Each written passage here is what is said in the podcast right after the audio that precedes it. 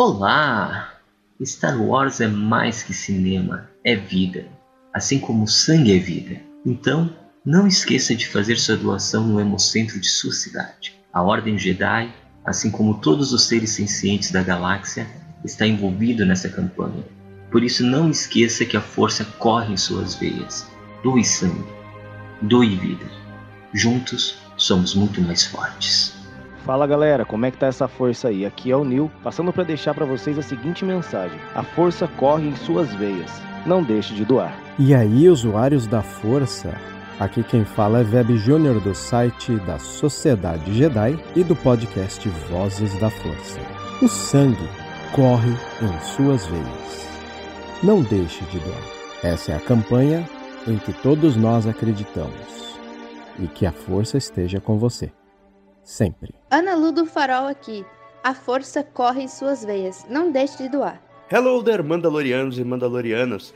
Aqui quem fala é o Mate do canal do Mando. A força corre em suas veias, então não deixe de doar sangue, pois esse é o caminho. Oi pessoal, aqui é o Felipe Maia, dublador do Paul Dameron, e eu não podia deixar de participar dessa campanha.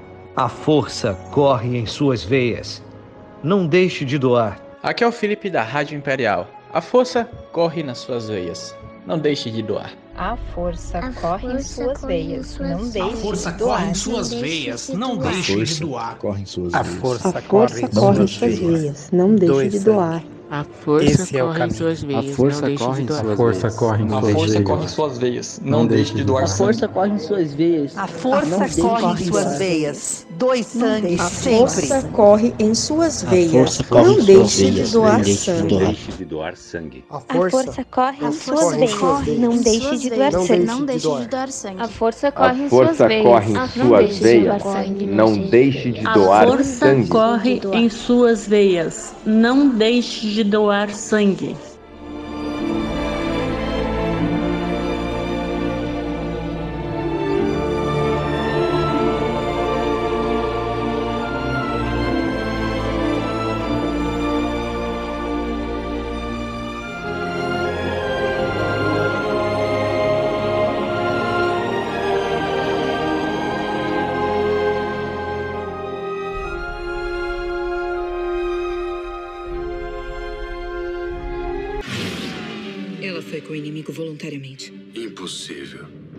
Estava fadada a fazer essa escolha. Não tive tempo para prepará-la para que fizesse a escolha certa. Talvez para Sabine fosse a única escolha. Sabine Wren terá a oportunidade de encontrar Ezra Bridger e se ela o fizer, você e seu mestre destruirão ambos. Nosso objetivo principal é escapar desta galáxia. Não importa se Ren e Bridger serão mortos ou esquecidos aqui. Conhecem o Ezra Bridger? Ele é meu amigo. Sabia que podia contar com você. Se bem que isso demorou bastante. Mais se aproxima. Uma Jedi. Poderia ser a recém-falecida Ahsoka Tano? É impossível. Eu quero saber o passado dela, sua história, mundo natal, seu mestre, tudo. Sim, grão-almirante. Se uma baleia estelar se aproximar de Perídia, destrua completamente. Você e a Sokatano devem retornar a Coruscant com a frota. O Comitê de Supervisão do Senado vai determinar se seu comando deve ser suspenso permanentemente.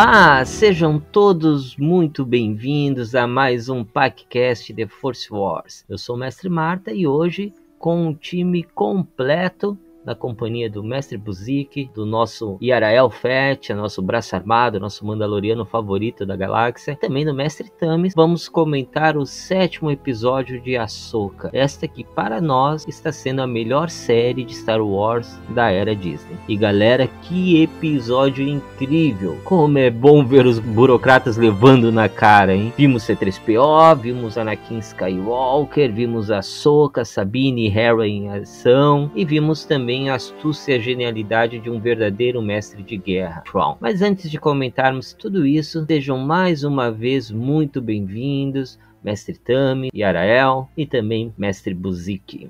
Muito obrigado novamente pelo convite para participar desse episódio que foi incrível, né? Estamos na reta final e só elogios, né? Cada episódio melhor que o outro. Boa noite a todos. Uh, eu concordo, mestre Tamis aí. De fato, um episódio melhor que o outro e nesse episódio a gente pode ver várias coisas que a, a gente que sempre quis ver em live action, né? O trauma aparecendo com toda a sua genialidade. Bem-vindos a mais um podcast de Force Wars, meu grande amigo Yarael Fett, mestre Tami, mestre Marta, mais uma vez aqui na parceria. Então hoje vamos dar continuidade né, à nossa análise da série da Soca, que como todo mundo aí já comentou, tá incrível até agora, nada a reclamar. Ainda claro que alguns fãs estão reclamando, tem algumas coisas que não gostaram, mas eu particularmente até agora, estamos aí no episódio número 7 já, tá incrível. Ainda continuamos vendo Rebels em live action, né? Então, muito bacana. Mas antes de entrarmos propriamente no assunto, só dizer para vocês aí que o Instagram do PacCast The Force Wars está à disposição aí de todos vocês quiserem entrar em contato conosco, né? Se você ainda não segue a página da gente lá no Instagram, e também no Facebook, arroba PacCast The Force Wars, por favor, siga a página, curta as publicações, deixe o seu comentário, a sua opinião. Afinal de contas, este podcast é feito para você que é fã de Star Wars e que gosta de entrar nos mínimos detalhes de todos os filmes e séries e material do universo expandido, quiser saber curiosidades e tudo mais, então entra lá no Instagram, segue a página, curte as nossas publicações, deixa o comentário e participa aí com a gente. Quem sabe aí futuramente você não está aqui debatendo com a gente os episódios que você mais gosta de Star Wars. Também lembrar a vocês que o nosso e-mail paccast.wars@gmail.com está à disposição disposição de todos vocês que quiserem entrar em contato também, quiserem deixar um, um e-mail, mandar um texto, mandar imagens aí, fiquem à vontade de deixar uma sugestão de assunto. Este programa é de vocês, sintam-se à vontade. Queridos ouvintes, se vocês também quiserem serem, ser um parceiro colaborador aqui do PacCast, fazer uma doação em créditos da República para ajudar a manter os nossos custos e despesas, o paccast.ors.gmail.com também é a nossa chave Pix, então toda a ajuda é bem-vinda. Falando em parceiro, quero agradecer mais uma vez aí o Beleza e Bem-Estar, o representante Docmus aqui da região sul do país, que é nosso parceiro aqui, que dedica uma porcentagem de suas vendas para nós. Também, se você quiser adquirir produtos de higiene pessoal, cuidado pessoal aí, e também produtos para dor, entre em contato com Beleza e Bem-Estar pelo 54991149163 e também você vai ganhar um descontinho especial aí, é só dizer que ouviu aqui no PacCast The Force Wars, o nome Beleza e Bem-Estar. Muito obrigado, então. Obrigado aos nossos parceiros, colaboradores aí. E também, meus queridos ouvintes, queridos amigos, uma coisa que nós estamos falando aqui repetidamente, pode até parecer chato e repetitivo, mas é uma coisa muito importante e que nunca é demais. Estou falando da campanha de doação de sangue. A força corre em suas veias. Esse é o nosso lema. Você tem o poder de salvar vidas, doando sangue. Faça a sua doação, procure o hemocentro mais perto de você e faça esse ato que pode salvar muitas vidas. Não vai te custar nada, não vai te prejudicar em nada e vai fazer a diferença na vida de alguém. Então, doe sangue. A força corre em suas veias. Sem mais delongas, meus queridos amigos, vamos iniciar mais um podcast de Force Wars e falar sobre essa série incrível que é Ahsoka. Uma coisa que esperava, esperamos por muito tempo ver isso em live action, uma história, saber a história toda, né? Saber detalhes do que aconteceu com essa personagem tão querida. E finalmente tivemos essa honra, né, de ter essa série incrível e dirigida e comandada diretamente pelo próprio criador Dave Filoni, né, criador do personagem. Então, vamos lá a mais um podcast The Force Wars.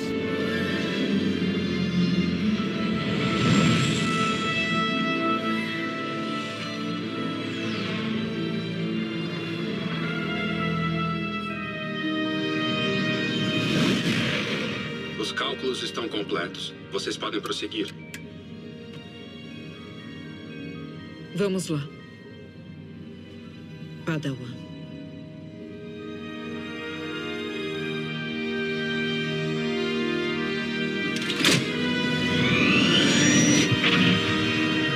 Muito bem. E o nosso episódio se chama Sonhos e Loucura, né? Da direção da Gita Vazant Patel que entre seus trabalhos está A Casa do Dragão. E para quem assistiu o episódio que ela dirigiu, se não me engano foi o oitavo, sabe que em relação à ação ela manja dos Paranauê, né? E a ação foi o que a gente teve nesse episódio praticamente do início ao fim, né? Mas o nosso episódio se inicia mesmo em Chandrila. E é interessante apontar isso por causa que é a capital da Nova República durante os eventos do Mandoverso, né? Lembrando também aos nossos ouvintes que é nesse período em que a série é ambientada e mostra, né, logo de cara ali a nossa querida Hera enfrentando um comitê burocrático para se justificar por que ela foi até Citos, sem, entre aspas, autorização. E nessa cena você pode destacar mais uma vez o que a gente já falou em episódios anteriores, ou seja, a incapacidade da Nova República em administrar os conflitos galácticos, preferindo acreditar que tudo vai ficar bem. E aqui, galera, destaco a figura do, do senador Ziono, né, que estava mais preocupado em acusar e tentar punir a Hera do que admitir qualquer possibilidade dele mesmo estar enganado. Inclusive, ele fala com desdém, comparando o relatório da Hera com histórias fantásticas, mitos, fábulas, contos para crianças, né? ignorando até mesmo as testemunhas oculares que viram os Purgles entrarem no hiperespaço. Né? E destaco aqui ainda a frase que a Hera usa, né? dizendo que protege a Nova República ignorando gente como ele. Né? Foi um tapa na vaidade e na arrogância dele e um deleite para para os meus olhos. Né? Então, ah, dessas cenas iniciais ali, a gente pode comentar um pouco sobre a percepção de vocês em relação a ela. É, então, eu achei bem legal essa cena inicial, porque é como o mestre Marta comentou agora, né? É, reforça muito a situação da Nova República. E é uma coisa que a gente já comentou em episódios anteriores, né? É, e nesse agora, para mim, ficou ainda mais claro de que não é só desleixo. Esse cara, assim, pra ter tanta vontade, tanta, em, tanto empenho em querer ferrar a era e simplesmente ignorar o que aconteceu, né? Uh, me deixa entender muito, talvez ele tenha, sei lá, investimentos, ou tenha alguma parceria, algum interesse escuso ali para essa volta do Troll, talvez ele seja parceiro por baixo dos panos ali. Pode ter outras coisas ali no meio, né? E para justificar essa vontade tão grande dele, né? E esse empenho tão grande em tentar ferrar a era, porque ferrar a era nesse sentido é justamente ferrar a única pessoa que tá tentando colocar uma barreira para proteger a nossa galáxia, né, a nossa entre grandes aspas, do Troll, dessa ameaça. Porque quando o Troll chegar, a gente teve, para quem não, não viu o Rebels e tudo mais, deu para ter uma noção assim do que, que é o Troll pelas estratégias do, do, episódio atual. Depois a gente vai falar sobre isso, mas assim, é, ele é uma ameaça muito grande, porque ele é extremamente estrategista, extremamente inteligente, ele é capaz de fazer milagres com poucos soldados. E vindo para nossa galáxia, onde tem já mais gente, já tem um, uma estrutura de imperiais ali no meio por baixo dos panos, então vai aumentar exponencialmente o poder que ele vai ter. Então essa cena é muito, tem, bom, dentre várias coisas, né, para não falar muito, mas assim, tem teve C3PO, né, todo mundo acho que ficou emocionado em ver ele, assim, depois de tanto tempo, né? Uh, falarem de novo da Leia, mostrar que ela tá tentando, né? Essa frase de tipo, ah, tudo conto de fada, a gente já viu essa frase antes, né? A gente já, já viu muito na trilogia original, né? E a gente sabe que esses contos de fadas foram justamente que derrubaram uh, o Império anterior. Então, é isso, tem muita coisa estranha aí. Não parece só, só desleixo, sabe?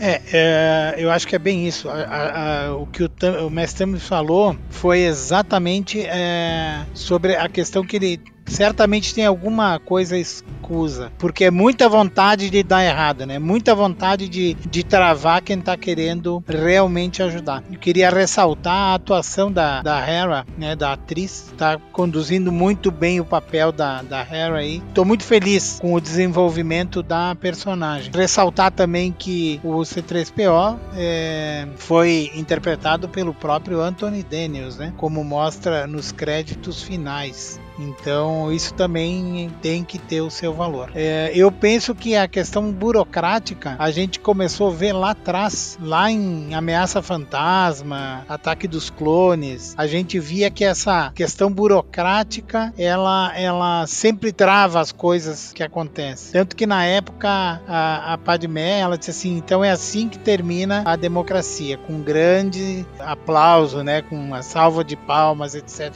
E, e é o que a gente está vendo agora aqui num um pouco diferente do que lá. Lá existia todo um plano para acontecer o, o, Império Galáctico. E aqui os caras estão ou estão de muito inocente, e isso a gente já bateu nessa tecla, né? Essa nova república vai cair e tem que cair porque não tem condições de, de se sustentar dessa forma como está aí. Mas ressaltar que a, a Hera está fazendo o papel dela uh, não de rebelde, mas para que a coisa dê certo, para que a nova república dê certo. Vocês já falaram muito bem tudo aí que essa parte burocrática atrapalha, né, o desenvolvimento dessa nova república que já vai cair logo em seguida. Mas a gente, ah, como o mestre Marta colocou, uh, comentou sobre o Mandoverso, desde lá de Mandalorian a gente vê que a, a burocracia sempre coloca algum empecilho quando se vai tomar uma ação prática, né, para combater alguma ameaça ou algum mal que se aproxima. Isso aí já já vem se arrastando de, de tempos, né? Então, essa nova república vai ter o fim que tem, não é de graça. Mas vamos, vamos esperar para ver, né? A gente vem batendo nessa tecla já desde o do primeiro episódio, a gente já viu que os políticos e os remanescentes que lutaram as guerras, os rebeldes que, que combateram no corpo a corpo ali, têm a mesma ideia, o mesmo sentimento, mas para fins diferentes, né? A ideia deles é completamente diferente. E como o mestre Tamis comentou, uh, citou a, a Leia, né? É bom ouvir falar o nome dela e tal. A gente deve lembrar que ela tá nessa nova república, ela tá no seu auge, né? Da, da diplomacia, da sua ação e ela está inteirada em todos os assuntos, né? Então ela sabe exatamente o que está acontecendo lá e ela parte em defesa da, da Hera justamente porque ela sabe como é que funciona a política, né? Mas ao contrário da, da Padmé, que o, que o Yarael comentou uma situação que a, que a Padmé enfrentava, são objetivos diferentes, né? A Leia está muito mais, vamos dizer assim, vacinada, né, contra essa burocracia do que a Padmé estava. Ela está muito mais cercada, muito mais preparada, né, para combater o sistema do que a Padmé estava na época. Mas é legal, muito legal isso. Lembrando, mestre Buzik, que a Leia, ela foi criada por um político, né? E um cara que estava do lado da, da rebelião. Então ela, ela já foi se vacinando desde, desde bebezinha, como a gente pôde ver no episódio de Obi-Wan, né? No, no, na série do Obi-Wan. Muito bem colocado, meu querido Yarael, exatamente. Então ela já sabe como é que funciona todo o sistema, né? Ela tá preparada já já. Um outro ponto legal também dessas cenas iniciais, claro, é ver o, o cara de lata, né? Ninguém mais apropriado, né, para entrar em defesa, ninguém mais chato do universo Star Wars, vamos dizer assim, né? O cara mais, mais sem noção da, da, do universo Star Wars, tomando uma atitude com muita noção, né, e se ofendendo ao ser chamado de um mero droid. E com razão, né? Não é um mero droid. Tanto é, Messi Buzik, que quando ele chega, esse, entre muitas aspas, mero droid chega, a própria chanceler recebe ele, né, de braços abertos, dando toda a importância que ele de fato merece, né? Foi muito legal. Mas fazendo um aparato geral do que vocês comentaram, né? Eu quero destacar o que o Nilson falou e o que o Tamis falou também, né? Uh, primeiro sobre a Leia, né? Muito bacana, sim, ver a Leia na sua função e o Mestre Buzik também comentou isso. E aqui, mais uma vez, eu cito novamente o livro do Legado de Sangue, né? Porque aqui nesse livro é exatamente isso que a Leia tá fazendo. Ela tá nesse âmbito político, usando toda a sua diplomacia e se decepcionando com essa mesma nova república aí que a gente se decepcionou e tem comentado várias e várias vezes. Quando ela começa a perceber que a coisa não tá andando e ela não tá mais conseguindo driblar, é quando ela começa a fazer os seus recursos próprios para montar uma, uma resistência, o que é digno de nota sempre. Aí com certeza tem uma mãozinha do meu velho amigo, né? O bom e velho Capitão Solo. Não, nem tanto, porque acho que como eu comentei outra vez que eu, que eu falei é. nesse livro, né? O Han Solo nesse momento ele tá pilotando naves de corrida, né? Eu até acho esquisito. ele tava meio afastado. Mas é interessante situar nossos ouvintes da participação da Leia, porque deu para perceber muito bem, com a intromissão do C3PO amando dela, exatamente isso, né? Que ela tá driblando toda essa essas burocracias para fazer com que as coisas aconteçam de fato, que ela acredita na causa, como o mestre Buzik falou muito bem. Lembrando, mestre Marta, que apesar dela não aparecer, ela está atenta ao, ao que está acontecendo na Nova República, né? Tanto é que elas, ela, ela viu que necessitava de uma intervenção dela para que daqui a pouco a gente não perdesse uma excelente general diferente, né, de, de, de combate por causa de um burocrata que tá pensando outras coisas aí. E eu digo mais também, né, a cena foi bem legal que deu pra gente ver a cara do burocrata quando a Leia, a Leia através do C3PO, né, fala qualquer coisa direciona para mim. A Leia tem o poder, ela tem o cacife pra poder bancar e falar, ó, tem um problema? Pode mandar para mim que que a gente resolve isso. O cara fez, o ator, inclusive, fez uma cara muito boa. E é isso, ela, ela ela é respeitada. Então isso, isso é bem legal também, deixou bem claro nesse, nessa cena isso, que a Leia tem um poder político muito grande. A gente já sabia, mas assim, agora ficou bem evidente, né, nessa cena, porque pelo que tava caminhando o julgamento, a Era ia se lascar. A Era ia se dar muito mal. Só que foi um segundinho ali, uma coisinha simples, a Leia mandou para ela e falou, resolvido. Só colocando que ela está como chefe, né, da, da comissão de defesa, né? Então ela não era pouca coisa, ela estava nas esferas superiores, né? É isso que deixou o Ziono lá com aquela cara ali que, que o, o mestre Thumbs acabou de comentar, né? Ó, tem algum problema, vai falar comigo pessoalmente, né? E falando nisso, ainda comentando esse livro Legado de Sangue, a única coisa que vai desmoralizar Leia é o vazamento de que ela era filha do do Darth Vader. Quando isso vazar, que ela vai ficar em maus lençóis e aí as pessoas vão começar a apontar o dedo para ela e criticar. Tem um baita spoiler do livro aqui para quem não leu, né? Mas ó, vale a pena a leitura. E voltando um pouco que aquilo que o mestre Tamis falou que não é só desleixo, né? Eu talvez não seja somente desleixo, mas eu acho que da parte do Zion não é desleixo, por causa que ele é um personagem que vai sentir na pele depois mais à frente a gente vai acompanhar isso lá na série do Resistance, né? Por causa que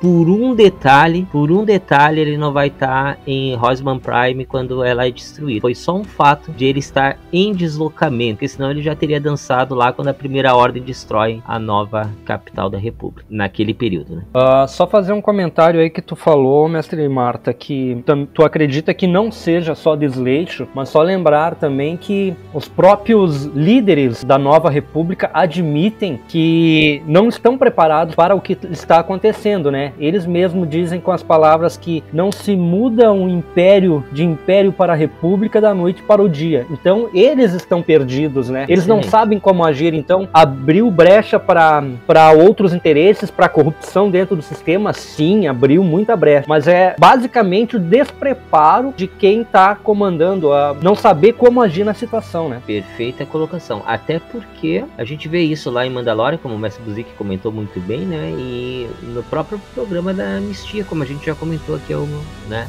Como tem muitos desses mal intencionados ali dentro, ah, preparando o terreno para algo maior. Mas tem que tirar o chapéu, né? Para atuação da Hera, assim. A Yarael foi espetacular e também a atuação do Chopper, né? Porque quando fala do mero droid, né? Pro C3PO e o Chopper lá já começa a ter os tremeli que já queria partir pra porrada, conhecendo o Chopper é aquele baixinho encrenqueiro, né, cara? que, quando entra na briga, ó, paga para não sair dela, né? E, a, e ele é. demonstrou isso, cara. Que droid legal esse. E é legal isso, essa cena também, por causa que logo depois a própria chanceler, né, ela pergunta para Harry, ó, o quanto de fato é perigoso. Nós estamos em perigo, mas ao mesmo tempo que ela acredita, ela também desacredita. Não sei se vocês tiveram essa mesma impressão que eu, porque ela fala, ó, não negue que tu tem sentimentos envolvidos aí, não negue que é isso. Mas a Harry é ponto fine, firme ali, né, e fala, ó, nós temos que se preparar, o negócio é sério. Lembrando que ela mentiu junto com a princesa Leia, né? Na cara dura. uma, uma, vez rebelde, sempre é rebelde, né? Se eu complementar, eu diria inclusive que isso até mostra confiança entre elas, né? Da Momófima e da Era. Porque a Momófima falou, ó, ela sabe que é um negócio importante. Então ela falou, ó, eu confio em você para poder julgar, inclusive hum. para tirar o coração de lado, né? E fazer o julgamento racional. É importante? Não é, é importante. Então mostra que tem essa confiança e essa parceria também, né? Excelente. E é isso aí mesmo, né? É, um, é uma confiança mútua. Muito legal. Eu não sei o que me assusta mais. A possibilidade do que pode acontecer ou a sua falta de vontade de ver? Eu vou te dizer o que eu vejo. Eu vejo uma general que abusa da sua autoridade para ganho pessoal. E eu não vou tolerar isso. Eu proponho que a general Sindula seja levada à corte marcial por desobedecer a uma ordem direta. Perdoe a intromissão, mas identificação. Eu não preciso mostrar identificação. Por favor, deixe-me passar. Eu sou o C... 3PO? Bem-vindo. Mas por que está aqui? Honrada chanceler, com todo respeito, estou aqui em nome da senadora Leia Organa. Posso falar? Fique à vontade. Obrigado.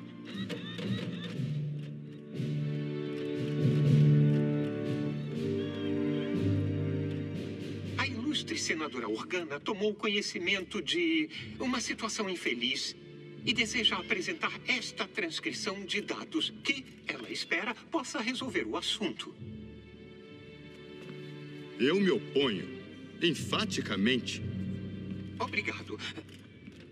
Como eu ia dizendo, a transcrição mostra que a senadora Organa sancionou pessoalmente a missão de reconhecimento da general Sindula Acitos, desconhecendo lamentavelmente que o senador Ziono havia votado contra tal missão sem ela. Isso é absurdo. Esse tribunal não pode admitir evidências como essas de um mero droide.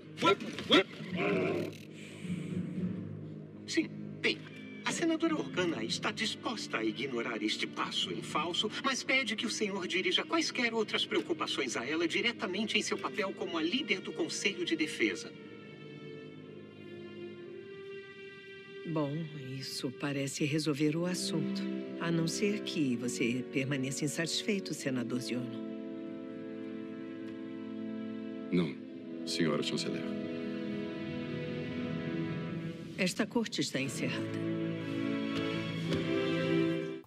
A cena seguinte também é muito legal, porque o que, que a gente vê? A gente vê um treinamento da Soca no ventre da baleia. E isso foi legal, porque eles estão em deslocamento e ela está treinando. E aqui eu quero chamar a atenção para algumas coisinhas pequenas, mas significativas. Primeiro, os movimentos que ela está fazendo. Os movimentos uhum. que ela está fazendo nesse treinamento são os mesmos movimentos que ela vai usar lá com Belen Skull quando eles se enfrentarem lá na frente, né? Muito legal mesmo. E o segundo ponto que eu quero quero chamar a atenção de três pontos que eu destaquei são os hologramas do Anakin Skywalker. E ali mais uma vez a gente foi brindado, né, com a presença do Hayden Christensen, né, como o General Skywalker, uh, mestre da pequena Ahsoka, né, no templo de Clone Wars. E ela fala uma coisa muito importante. Ela fala, ó, esse é um dos 20 hologramas de treinamento que ele deixou. E se vocês lembrarem lá da segunda temporada de Rebels, ela vai estar tá assistindo um desses hologramas com Anakin ensinando, né, os movimentos básicos de sabre de luz. Até o Ezra entra e olha naquela hora e, percebe que ele era muito bom. E ela fala uhum. que ele foi um bom mestre, apesar de todas as coisas, né? Então é legal pensar isso por causa que mostra que ele deixou vários hologramas a qual ela assistiu, reassistiu para relembrar justamente desse convívio mestre aprendiz, até mesmo para ter confiança. É a mesma confiança que ela vai depositar na Sabine, na hora que ela vai tentar se conectar com ela através da força, né? Que a gente vai comentar um pouquinho mais à frente também, de forma mais detalhada. Mas esses pontos aí eu,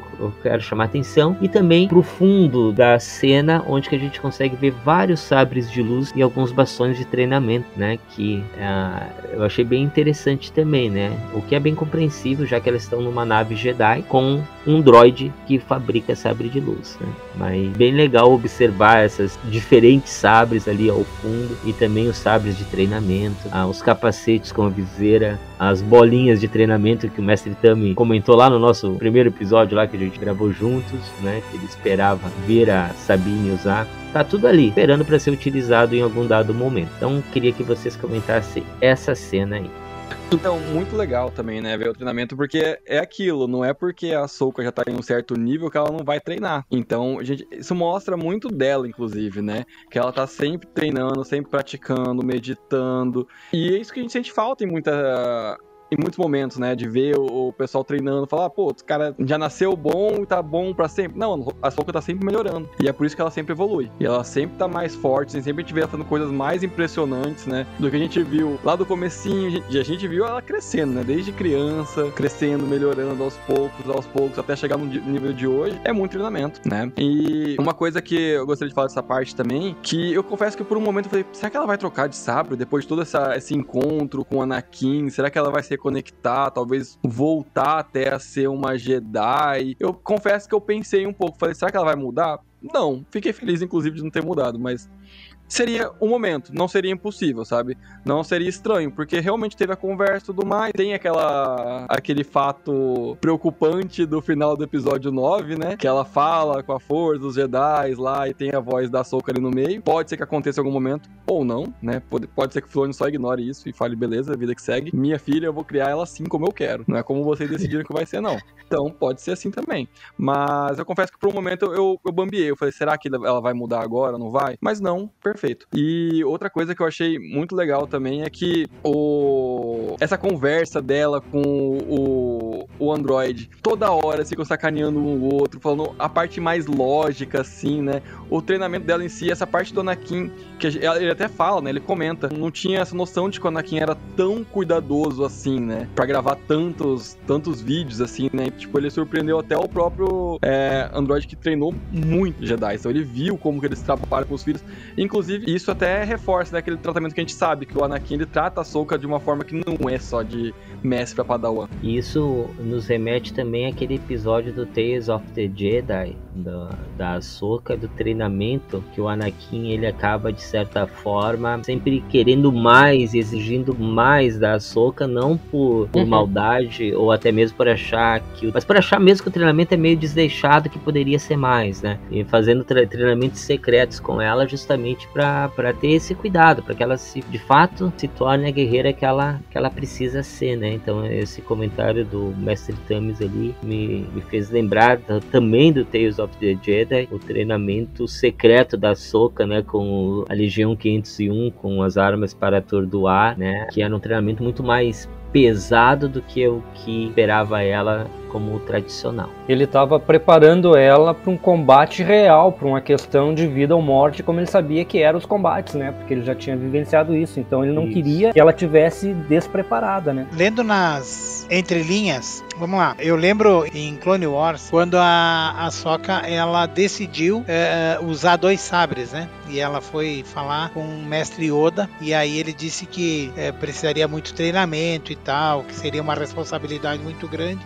E o que a gente vê ali é ela treinando exatamente com os dois sabres, que é uma luta completamente diferente do que tu lutar com um sabre só. Tu tem que ter total domínio da mão da mão direita, da mão esquerda, para manusear um sabre de luz e não acabar se arrancando um pedaço fora de um braço, de uma perna, alguma coisa só fazendo uma pequena correção, a, a gente vê a mudança para dois sabres, na verdade, num episódio do, do Forças do Destino, né? E no Clone Wars a gente vê passagem dela usando um sabre e depois usando dois sabres. Mas a gente vê esse diálogo com o Yoda no, no episódio do do Forças do Destino, que são curtas, né? Ah, são episódios curtos de uma série bastante longa e bastante legal também. Todos os episódios ali são bem significativos. E aí tem esse aí do treinamento da Soka com os dois sabres, inclusive em relação à postura de como segurar esses sabres, né? Que o Anakin pegava no pé dela em relação a isso. Mas bem pertinente essa lembrança. É, duas coisas importantes nós temos que lembrar: esses hologramas que o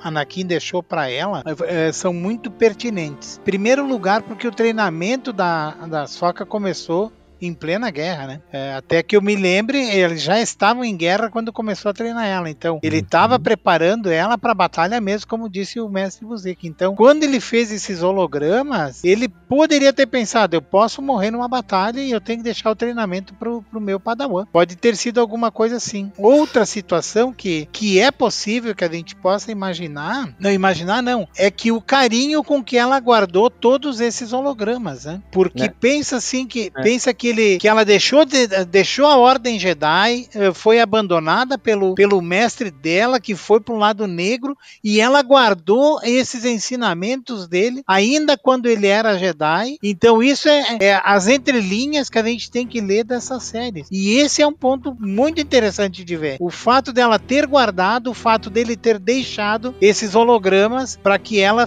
continuasse o treinamento dela. E essa observação é importantíssima, uh, Yarael, justamente pelo gesto que ela faz ao final. Ela cumprimenta o mestre exatamente como ele cumprimenta ela. ela uh, né? uh, é uma relação que ela tem com o mestre, né? Ela tem essa relação através desses hologramas para manter justamente essa o mestre presente, né, junto com ela. Isso é fantástico. a gente tá falando de holograma, né? Acho que uma coisa que é importante também, pelo menos assim, posso estar errado, mas assim, a impressão que eu tive é que se a gente for inferir algumas coisas do diálogo dela com o Hu Yang, né? O Hu Yang se mostra meio que surpreso em ver os hologramas. A gente sabe que ele tá com a Ahsoka e a Sabine já faz um tempinho. Então, provavelmente, a Ahsoka não usava esses hologramas com frequência. Ou provavelmente nunca nem deve ter usado, se bobear com ele. Então, por quê? Porque era uma coisa coisa que, como o mestre Arael falou, mestre não, perdão, o mestre de armas Arael falou, né? É, tem, tá na entrelinha. Na entrelinha o quê? Que a, machucava pra Soca. Doía pensar no Anakin. Ela não queria é, lembrar muito disso, do Anakin, todos os problemas, porque era uma memória boa dos tempos de que ele era o Anakin, mas teve todo o problema, teve a luta que eles tiveram. Aí ela não tinha superado isso totalmente. Mas depois desse encontro, agora, ela virou outra pessoa. Ela tá com essa paz interior muito maior. E eu acho que esse diálogo consegue inferir algumas coisinhas como isso. Exatamente, mestre uh, foi cirúrgico ali, por causa que essas inferências é possível através do diálogo, mas isso fica bem claro depois que a gente assistiu o episódio 5 dessa série da Soca, né? Porque parece que ela voltou a, a impressão que dá é que ela usava esses hologramas antes, lá em Rebels, uh, antes de descobrir que o Anakin era Vader, e depois da batalha, meio que ela ficou em conflito, que é aquela soca que a gente encontra lá em The Mandalorian, né? Que a gente vê lá no livro de Boba Fett. Uh, mas depois do episódio 5 da série dela, né? O episódio dirigido pelo Filoni, quando ela tem aquela experiência no, entre aspas, mundo entre mundos, né, que a consciência dela está lá vivenciando todo aquele aprendizado, ela retoma essa aprendizagem, retoma, ela uh, recupera essa confiança em seguir o treinamento ouvindo o Anakin. Até porque naquele diálogo que ela teve com ele lá, quando ela, a jovem Ahsoka, reconhece que ele é poderoso, mais inclusive do que ele uh, imaginava e que todos imaginavam, ele olha para ela com uma cara um pouco desapontada e fala: "Ah, então é sobre isso?". Ou seja, aquela imagem do Anakin, ela sabia exatamente o que, que ele era e sabia exatamente também o que, que ele se transformou, né? Justamente para dar a lição que a Ahsoka merecia aprender naquele momento e confiar em si mesmo, apesar também dos erros. E eu acho que o que, que tu comentou ali, Mestre Tamis, foi cirúrgico justamente por causa disso, né? A gente percebe essa, essa segurança agora na Soca em relação a ela mesma. Uma segurança que a gente não percebia, por exemplo, pelo menos não de forma completa, quando a gente vê ela lá em The Mandalorian.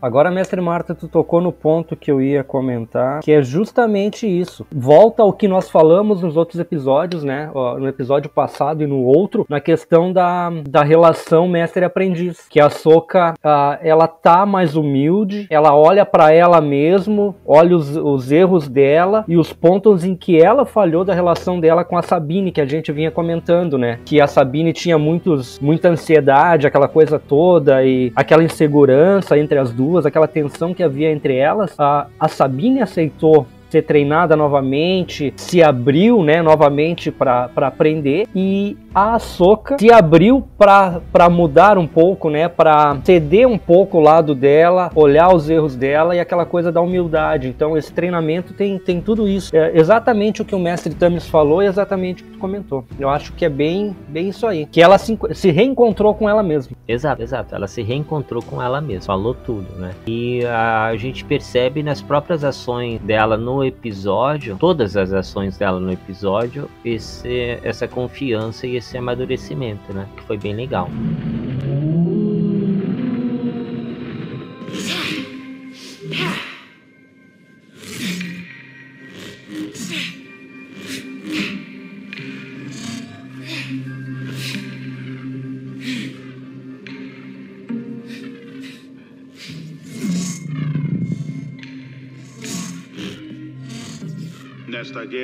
Você não enfrentará somente droids. General Grievous, Asajj Ventress, até Conde Dukan. Enfrentará qualquer um deles no campo de batalha.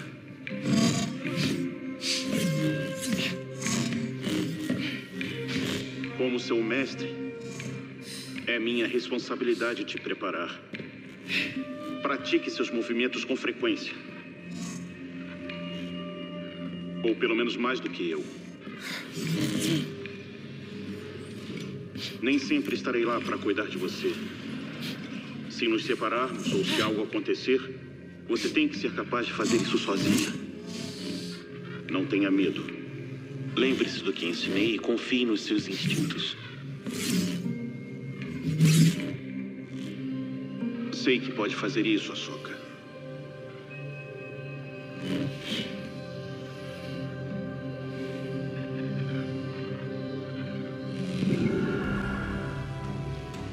Dando continuidade, a cena que se segue também é interessante porque no meio de todos esses diálogos ali, eles estão chegando perto. O Kuyang, né, que avisa, ó, acho que as baleias aqui estão desacelerando, né? Nossa viagem intergaláctica de Purgil está chegando ao fim. E aí a gente já percebe uh, um pouquinho daquele Tron que a gente que a gente já conhecia e comentou um pouquinho no episódio passado, porque uh, ele deixou armado todo um bombardeio ali, né, uh, esperando exatamente a chegada dela, que serviria para ou destruir ou pelo menos avisar, né? Então toda aquela aquelas medidas de, de prevenção elaborada pelo o Tron, né, nessa aproximação. E ali a gente vê cenas incríveis de pilotagem e de relação droid e piloto, né? Que me lembrou muito o Han Solo no episódio 5, né? O Império Contra-Ataca. Eu achei muito similar quando ele entra no campo de asteroides, o C3PO tá lá enchendo o saco dele, calculando, a, informando as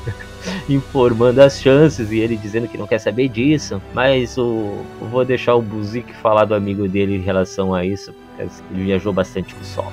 Não, foi, foi exatamente essa sensação que eu tive. Mas só fazer um comentário ali que tu falou do Tron ter armado todo um esquema e a gente ter visto o Tron do Legends que a gente já conhece, que ele teve lá isolado lá num, numa galáxia muito, muito distante de todo o resto que estava acontecendo, mas ele não estava de bobeira, né? Ele já estava com o esquema todo preparado para quando fosse sair de lá, né? E esse é o bom e velho Tron do Legends. Para quem não conhece, que procure porque é o estrategista estrategista nato, né? É um cara que. O estrategista mais frio de Star Wars, o cara mais certeiro que existe é o Tron, né? Ele já tem todo um, um plano preparado para qualquer situação. E isso fica bem claro nesse episódio, né? Não só por essas cenas iniciais, mas por tudo aquilo que a gente já tinha comentado no episódio anterior, né? Por exemplo, quando ele percebe que as armadilhas dele lá tinham sido acionadas e o general lá, o capitão dele lá, o Enoch, se não me falha a memória agora, traz a informação. A própria Morgan, né, já traz e aqui, aqui é interessante porque quando ele pega o arquivo da Ahsoka que a Morgan traz, ele se impressiona e talvez seja a, o único momento que a gente vê ele se impressionar um pouco, né, quando ele olha assim e vê que a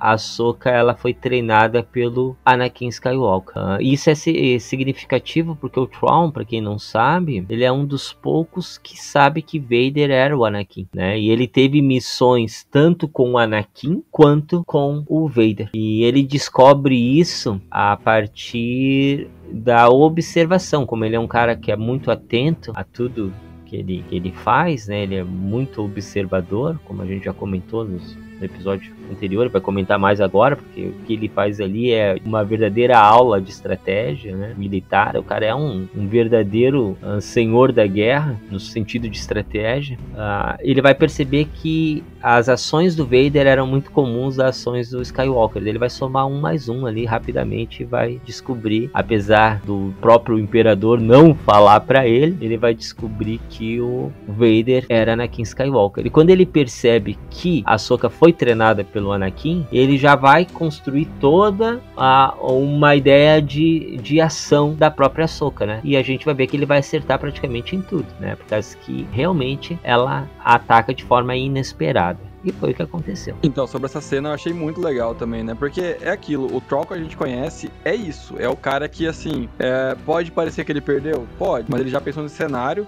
e esse cenário não é o pior cenário para ele, com certeza. Até quando ele perde, ele ganha. É tipo o clássico do o Batman com preparo. O Batman com preparo faz tudo, porque ele pensou em todas as possibilidades. O Troll é isso. O Troll é um cara que é estrategista de um nível muito absurdo. E ele tanto foi demonstrado de várias formas, né? Como o próprio Messi Marta comentou agora, né? Logo de cara, ele tinha poucas informações da Morgan. Que tava, ah, a Soca tá vindo, né? Que eles falaram no episódio anterior, né? Que praticamente ela tava vindo. A gente pegou e fez o quê?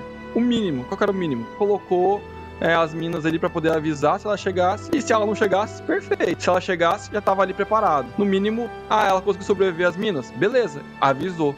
Então, em todos os cenários, ele ganha alguma coisa. Seja informação Isso. de que ela chegou, se ele derrotar, ele ganha ainda mais, né? E foi a mesma coisa com toda essa batalha, né? Que a gente vai ver mais pra frente também. Que no finalzinho ele fala: ah, meu objetivo principal não era esse. Tava aqui, ó, embaixo da manga. Era essa minha carta principal. E é isso. O, o Troll é esse cara não é um cara que ele vai ficar. E primeiro, assim, ele é diferente dos vilões normais, que ele não é um cara que é do mal, assim, que gosta de ver a pessoa sofrendo. Ele é até meio que honrado, até no, entre aspas, né? Não é tão honrado quanto, por exemplo, o Baylor Skull, que ele parece ser bem mais, assim, é digno, mas ele tem um senso de honra, assim. Ele não é um louco igual o Palpatine, igual. E o Tarkin, é, que né? só queria matar. É, ele não era desse jeito. Ele não é desse jeito, perdão, né? Porque ele tá vivo e esperamos que muito bem. Porque ele é um bom vilão, a gente quer ele trabalhando ali, fazendo as coisas dele. Então, assim, essas cenas em geral, assim, eu achei muito boas. A forma dele já reconhecer, falar, beleza. É a primeira coisa, como vocês comentaram no episódio anterior mesmo, né? Ele já pede o histórico da Soca. Quando ele ficou sabendo que a Soca tava vindo pra lá, fala, ó, pesquisa, descobre pra mim.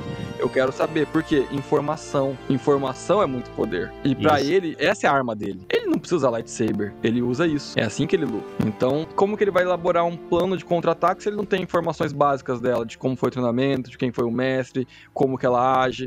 Tudo isso faz parte na hora de você criar uma estratégia de contra-ataque. É esse o grande troll. Ele tá sempre um passo à frente do adversário, né? Eu diria sete passos à frente, 20 passos à frente, eu diria, olha, alguns quilômetros à frente, porque o cara, ele, com todas as informações, ele já começa a, a fazer todo a, na cabeça ali, todos os estratagemas necessários para vencer a, a, ou ganhar alguma coisa, né? E os outros não compreendem isso, né? Como, como ficou perceptível aí também com, com a relação da Morga quando ele pede, não, manda voltar aí, manda só esses caras aí, faz isso, faz aquilo. E ela, mas, ó, como o Tamis falou muito bem, né? Ó, não, o meu objetivo não foi esse. Ele tá sempre ganhando alguma coisa, né? E é isso que é estar à frente, né? Mais do que um passo, mais do que sete passos. Cara, ele consegue ver muito pra frente, que é bem legal.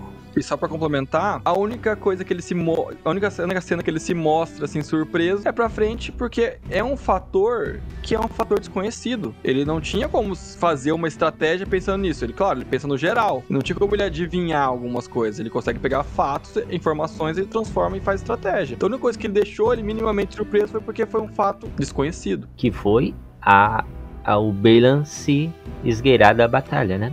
Uh, eu acho que. Eu, eu, penso que ali é o, o Traum sendo o Traum e não tem muito o que a gente falar dele. Algumas coisas uh, relativo a ele eu senti, fa uh, senti falta dos Isalamires que ele usava para bloquear a força dos Jedi na presença da força dos Jedi, né? Para que não. Porque é um animal que bloqueia a força. E ele não não tinha. Eu acho que era um detalhe legal se tivesse usado. Isso é a gente vê na trilogia do Timothy. Outra situação é que ele se, ele, ele se alia a quem ele precisar se aliar. Tanto é que ele está aliado aí com as Irmãs da Noite, usando o poder delas, né?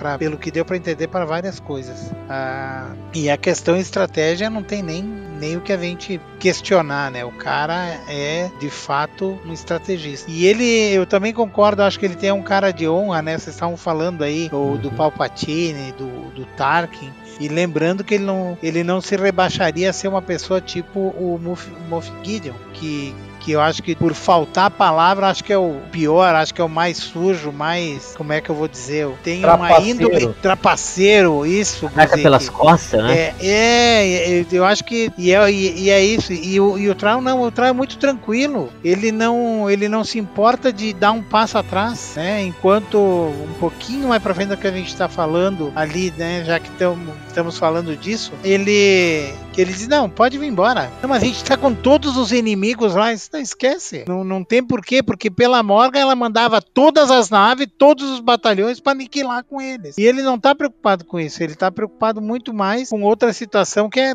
cair fora dali. O que que ele tá levando do planeta a gente ainda não sabe, né? O que a gente ainda não sabe, que ele negociou com as Irmãs da Noite. Mas por certo é alguma coisa para ajudar ele lá na frente em, em, alguma batalha ou alguma situação que há de, de, se encarar pela frente. Belíssima participação, né? Eu acho que uh, tanto ator quanto quem dirigiu como roteiro, ele trouxe exatamente o, o trauma que, que a gente vê nos livros, que a gente viu uh, em Rebels, que a gente viu uh, em Clone Wars. É, é, é, o mesmo, o mesmo trauma, assim, sabe? Até nas feições, no, nos gestos, então, é, perfeito perfeito. Lembrando que o Lars Milkassen, né, uh, Eu nunca consigo pronunciar o nome dele direito, esse sobrenome. Mikaelsen, não é? Mikaelsen, é. É, Mikkelsen, Mikkelsen. Mikkelsen, perfeito. Ele é o que dublou, né, o, o Troll nas animações, né? Então ele tem esse conhecimento de personagem muito presente, né? Como o Nilson falou muito bem. E eu, algo que a gente comentou também no episódio passado, que vale a pena repetir aqui, é que eles não uh, chamaram ninguém novo, né? Para dar continuidade aos livros de Tron, né? Chamaram de novo o Timothy Zahn, né? Então o Timothy Zahn uh, dá para uh, não só fez a, a trilogia do Herdeiro do Império, mestre de armas Yarael Fett falou muito bem. E mas também essa nova trilogia do Tron, né? O que é bem legal mesmo.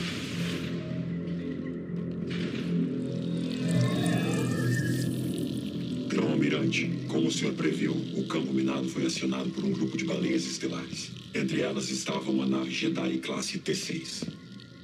Então parece que a Sokatano está viva e bem afinal. Aqui está tudo que o banco de dados inquisitorial tinha sobre ela.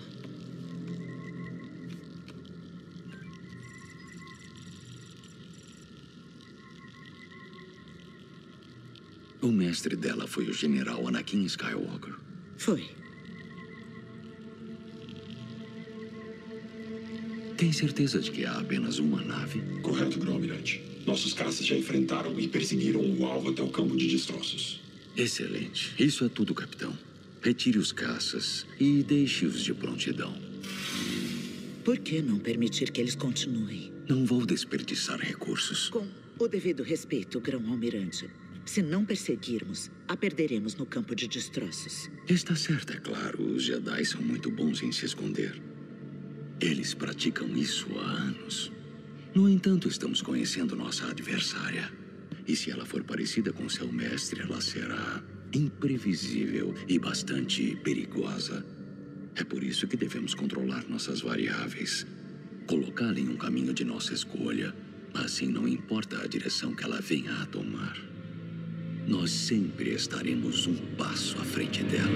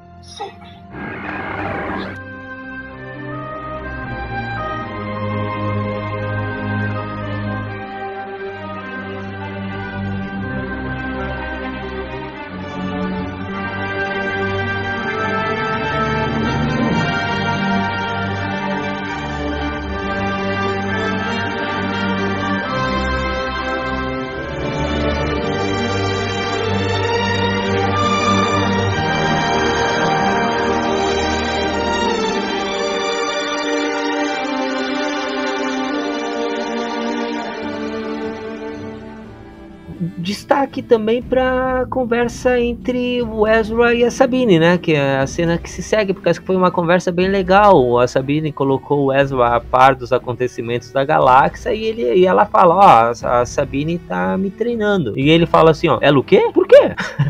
Do tipo. É, é isso, né? Que a Soca tá treinando, né? E ele, a, a Sabine fala, né? Que a Soca tá treinando ele. E ela, ela o quê? Por que ela tá te treinando, né? No meio que diz desdém, meio brincando, né? E ele fala uma coisa que a gente Mestre comentou, Marta, né? Hã? Mestre Marta, só uma, uma correção. Você diz que ela fala que a Soca tá treinando ele, mas na verdade a Soca É. tá treinando a Sabine, né?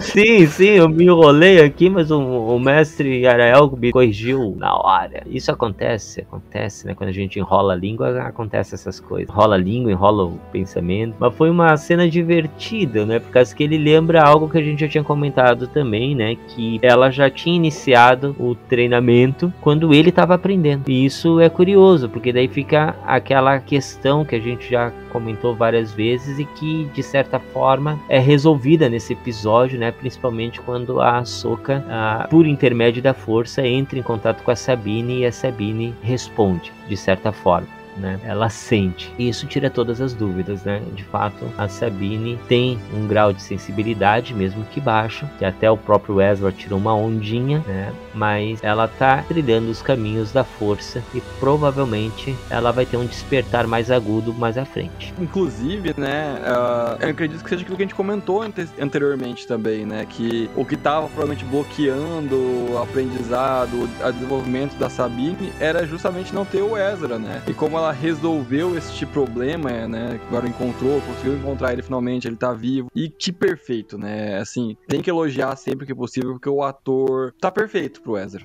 Não, não consigo ver hoje em dia alguém melhor do que ele. Minha namorada até brincou, pô, parece o Jesus ali, o Ezra com esse barbão assim. Bem Moisés. o visual dele, assim. É, ficou, ficou muito bom. Moisés, porque Jesus é o Kenobi, ninguém tira isso. É verdade. Mas assim, ficou muito bom, assim, os, os- todos os atores, assim, eles incorporaram o personagem, né, como o mestre comentou agora há pouco, né, que é o próprio dublador, né, fez a voz original do, do Troll, todos, assim, mesmo quem não fez voz, perfeito, assim, eles incorpora, incorporaram exatamente o, baixou o espírito ali, esse sinal de boa atuação. Né, conseguir transcrever dessa forma, todos são excelentes atores. São Exato. excelentes mesmo nesse sentido. E não, não podemos reclamar de ninguém, assim, eu, eu diria, assim, da série. Por isso que a gente fala sempre, ah, Rebels 2, continuação. E eu acho bom essa forma, porque tá indo muito bem, tá tudo muito respeitoso, tá uma continuação, um sucessor espiritual perfeito, assim, live action. E sobre essa cena é basicamente isso, né? Eu acredito que agora, como o Messi comentou, vai ter esse pico mais agudo de conexão dela com a força, porque o problema que tava segurando, ela resolveu. Ainda mais Isso. agora que encontrou a Soca, ela já. ah, o medo de ter perdido a mestra dela também já foi embora, porque acabou de ver ela viva, né? Então. E também só tem mais um episódio, né? Mas que, que agora a gente vai saber um pouquinho mais. Mas imag- imagino que não vai fugir muito dessa baixa sensibilidade, não. Não vai ser. Ela não vai do nada virar uma super Jedi, assim. Eu acho bem difícil. Ela não vai se transformar na Rey de uma hora pra outra.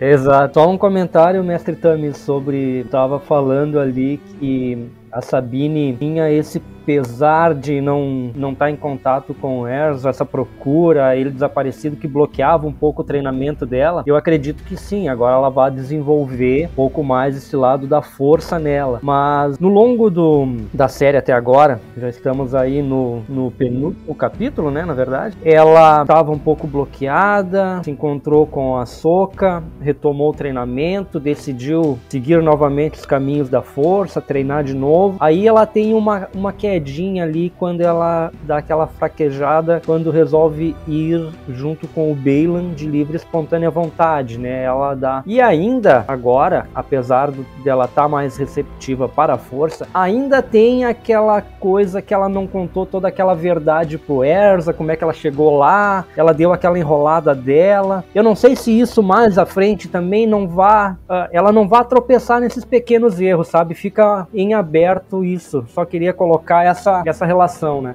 Eu acho que na verdade fecha ah, quando a Soka aparece, né? Porque que até o próprio Ezra, né, quando ela comenta ah, pra Soka, né? Ah, você está viva? E aí o Ezra fala assim, ué, peraí, você pensava que ela não estava viva, né? Eu acho que ali, eu acho que já fecha isso que tu comenta agora, né? Nessa parte, nesse próprio episódio. Ah, até quando o episódio termina, porque essa parte ali já é a parte final, o reencontro, né? Eu a gente vai voltar um pouquinho porque eu quero falar do Belen Skull e da batalha que se seguiu ali, que eu achei bem legal, batalha de geral, né? Mas eu acho que o episódio se encerrou já sem nenhum tipo de peso nas costas da Sabine uh, em relação a isso, porque a Soca apareceu. Pode ser, pode ser que sim. Sobre o encontro do, do Ezra com a Sabine, eu achei que foi muito bacana, uh, até porque falando uh, da Sabine, né? Eu consigo olhar para a atriz e enxergar a Sabine lá em em Rebels. Eu consigo, não sei se vocês também, mas eu consigo, eu consigo enxergar ela assim. E o encontro dela com o Ezra eu achei que foi muito bacana porque uh, eu vi o Ezra não ali ele já tá velho, né? Já tá velho, já tá mais adulto. E mas ele continua com aquela mesma despojamento, vamos dizer assim, de quando ele era o Ezra lá no início que ele lá em Lothal, sabe? Que ele era meio loucão e fazia as coisas que dava na cabeça dele, sem muita estratégia, sem muito nada, e acabava dando certo. E a gente vê isso um pouquinho para frente ali, quando eles, quando eles começam a, a lutar, eles dizem, não, não, não quero, não quero, não quero, né? Eu, não, toma o sabre, não, o sabre é teu, eu te dei, não, é, não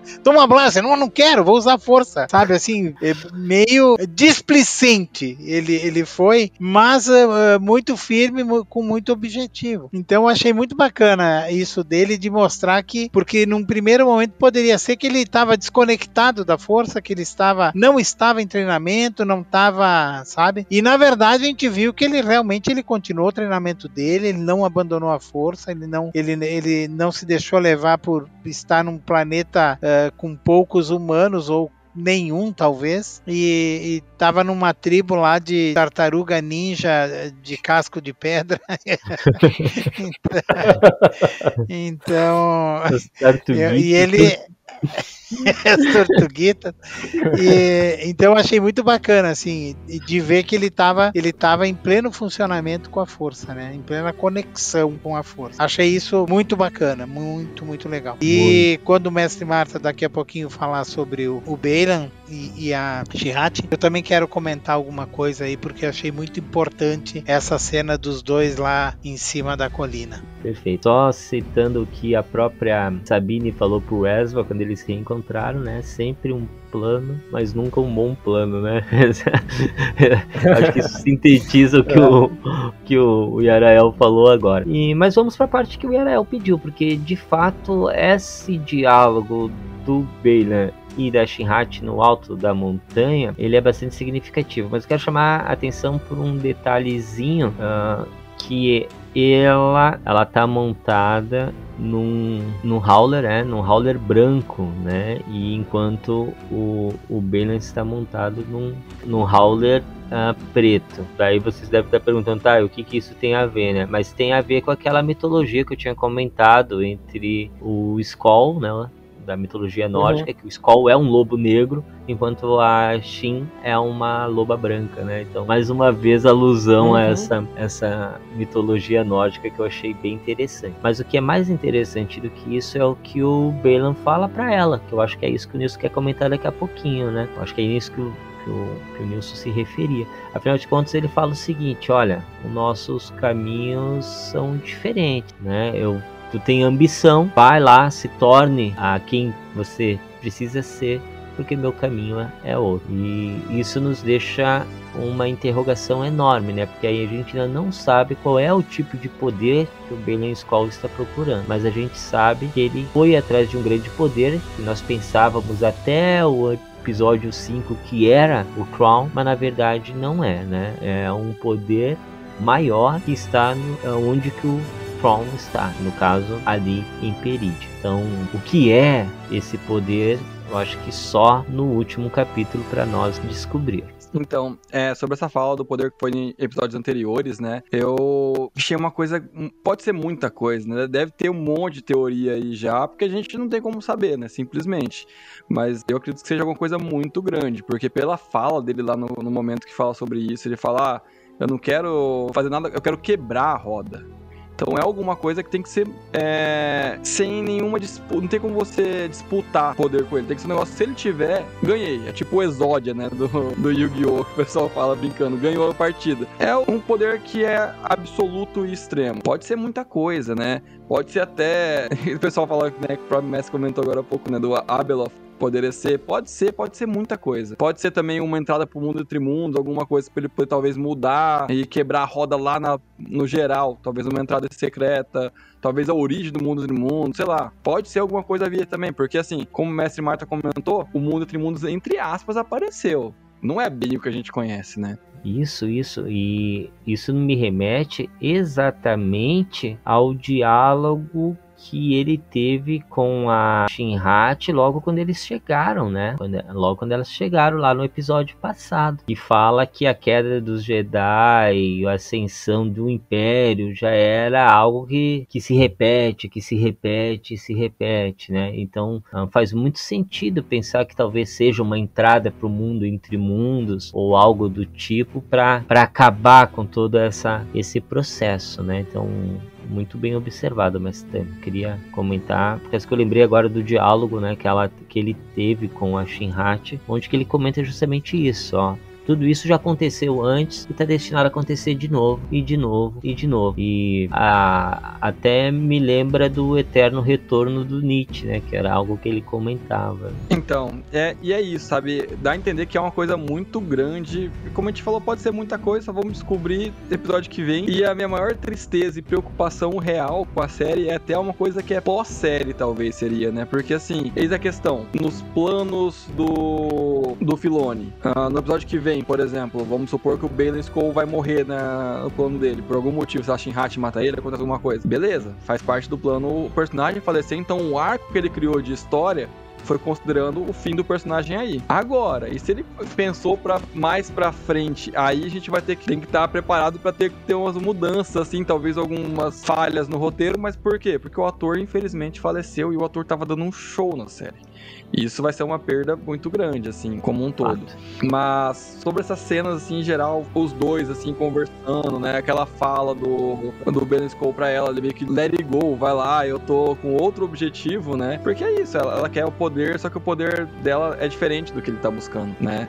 Então, ela vai seguir o Troll, vai, vai obedecer, vai fazer o que quiser. Ele tem outros, outras coisas em mente. Então, por isso que eles se separam, né? Que dá a entender, pelo menos. Essa cena, para mim, deles dois, uh, lá em cima da colina, uh, uh, teve um, um diálogo e, e, tem muita coisa aqui que a gente tem que analisar e, e vamos novamente lá para a situação das entrelinhas. O que ele falou para ela, para mim, soou como um, um, discurso de, de despedida, né? Tu vai lá e tu vai e tu segue o teu caminho nesse novo império. Ele, em momento algum, ele, ele se colocou, ele se, o meu caminho é outro, né? E isso quer dizer, é, é, para mim, tá dizendo o seguinte: ó, ele não vai sair de Perite por algum motivo. Talvez o poder que ele esteja procurando é, seja junto com as Irmãs da Noite, talvez alguma outra coisa, um templo, alguma coisa que, que possa ter escondido, ou Jedi ou Sith, uh, a Imperídia. E, mas a impressão que dá é o seguinte, que ele não vai sair daí. Ele não tem intenção de sair daí. Essa é a impressão que eu tive. Outra outra situação é quando um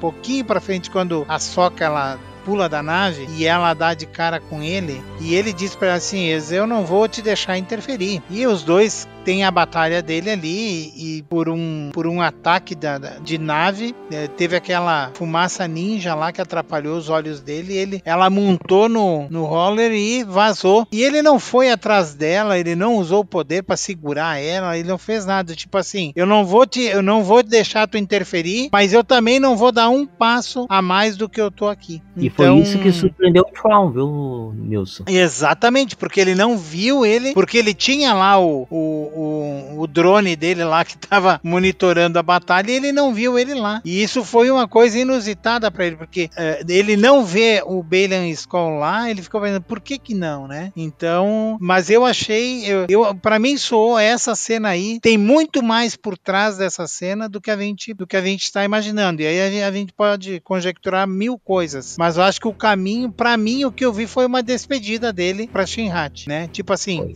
tu vai seguir o teu caminho no novo império. Meu caminho é outro. É, não foi nessas palavras, mas, mas foi, a, a, intenção foi essa. Então, e ele tá muito, muito sério, muito focado no objetivo dele lá e em sereno, cima da né? colina. Quando sereno, sereno, tranquilo. Tipo assim, olha, eu alcancei meu objetivo, falta os, os ajustes finais aí. Então, uh, e sem falar que ele lutou com a Soca, mas uh, não foi na intenção de matá-la, né? Foi na intenção de mais de defender-se. Atrasar ela, né? De atrasar ela, ganhar tempo, isso. né? É, isso não foi, não foi no sentido de matar, ele não estava querendo matar ela, né? Não estava querendo destruir uhum. ela, né? Ele, aquilo que a gente falava em, em podcasts para trás aí que a gente falou, que ele tem uma honra ainda, uma honra de Jedi, né? De, de não tirar uma vida por tirar uma vida, né? E o que eu vi dessa cena aí foi de extrema importância e é isso que eu tenho a relatar. É bem isso aí, meu querido Yarael. Também tive essa impressão aí que ele, nesse episódio, a gente consegue perceber bem que ele tá com outro objetivo, completamente diferente do que o Tron tá buscando. Ele não estava buscando o Tron, acho que coincidentemente o poder que ele buscava tá onde o Tron tava. E a gente sabe o desfecho que vai ter, né? O Balan Skull em algum momento ele vai desaparecer da série, né? Por motivos que a gente já conhece. É, é, só lembrando o, o, que tu falou aí, que quando ele falou que ele estava em busca de um poder, todo mundo achava que era o Traum, né? Todo mundo isso. imaginou que seria encontrar o Traum. Exato. E a gente percebe claramente que não era isso, né? Então, como o Mestre Tamis colocou antes, a gente aí, nesse momento, tem N infinidades para esse desfecho, né? Ele pode morrer, ele pode simplesmente partir em busca de alguma coisa e tomar, abrir brecha para uma outra história, para uma outra coisa que vai ser a parte da série da Ahsoka. A gente pode ter a conversão, como a gente até comentou, né, mestre Marta, na, no episódio passado, dessa conversão do Balan, dele voltar pro lado da luz ou algo do tipo, de ter esse, essa reinteração dele pro lado da luz e tal. Mas, como o, o, o Tamis colocou, nós temos N possibilidades de que aconteça. Mas o certo é que talvez ele não, não desapareça, mestre Tamis, nessa primeira temporada. Possivelmente há um como a gente sabe, essas franquias multi-mega milionárias, a gente existe um coeficiente de segurança, né, para que se algo aconteça com os atores, cenas previamente gravadas, assim como foi no episódio com a com a Leia, né, que mesmo após mortem ela apareceu já no filme de uma forma ou de outra, ela se uniu à força até um bom tempo depois do, do fato ocorrido, né? Então pode ser que a gente também tenha o Balen Skull por mais um, mais um tempo e, e ele tome um caminho caminho diferente do que a gente está pensando. Uh, e só para complementar esse pensamento, o Bane Skull mostra sim uma postura de muita honra e de muita dignidade, porque ele foi um cavaleiro Jedi, né? Então ele traz isso com ele ainda. Ele mesmo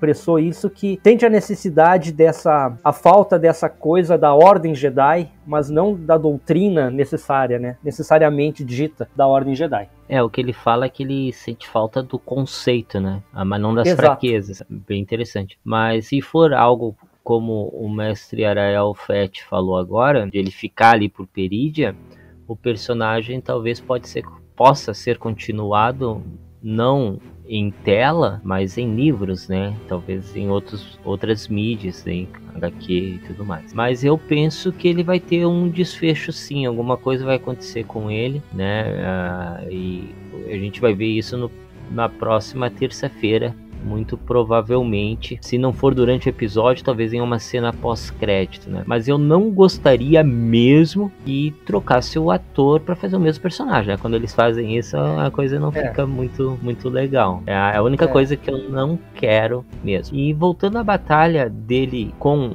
a Soca que o Yarael comentou chama atenção mais uma vez para aquilo que eu falei no início, né, da nossa gravação, os mesmos movimentos que ela estava treinando foram os movimentos que ela utilizou ali, né? Isso chega a ser até poético. Ah, e não só o Bailan tá sereno, mas a Soka tá serena também. Ela chega e fala: Ó, oh, eu não tenho tempo para isso, não é meu objetivo, eu não quero. E aí ele fala exatamente aquilo que o Yarel falou: ah, Eu entendo, mas eu não vou deixar tu atrapalhar os acontecimentos, então vou tentar te, te interromper aqui.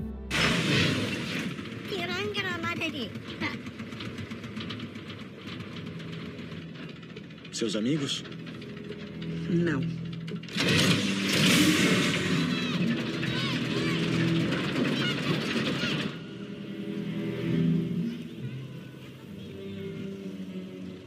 Entre em contato com Thrawn. Mate Sabine Wren e Ezra Bridger. E tome seu lugar no futuro Império.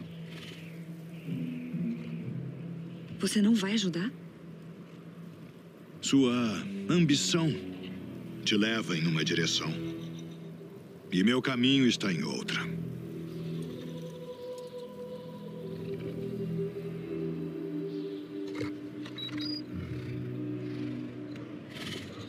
Localizei Ezra Bridger. Enviando coordenadas agora. Uma lição de despedida, Shin.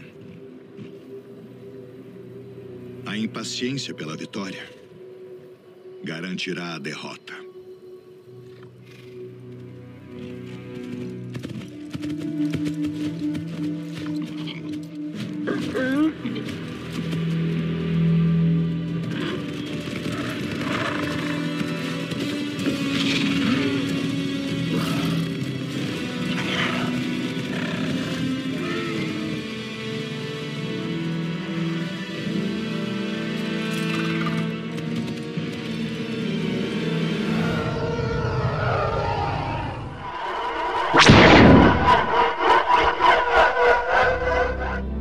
Mais à frente, né, a gente vê cenas de batalha muito legal com o a Sabine, a Shinhachi, aquele Tusken Rider Samurai de Peridia, que eu não sei o nome, né? Ah, mas bem interessante também as próprias tartarugas ninja, que o nome são Note e era Elfet. Ah, legal, né? Porque as que no Legends tem os Nori, né? E ali nós temos os Note, né? Então a pronúncia é parecida, mas foi bem legal ver essas tartaruguitas aí, essas tortuguitas, essas tartarugas ninjas atuarem ali, né, com seus estilingues, com suas pedras, com suas frigideiras, do jeito que dava para tentar auxiliar na batalha. E a chegada da Soca, né, já se dirigindo pros, pros finalmente ali, né, pra gente comentar toda essa, essa questão, porque a chegada da Soca mostra aquilo que a gente comentou até agora, né, em relação à serenidade dela, pós aquele episódio 5 dessa série, pós ela voltar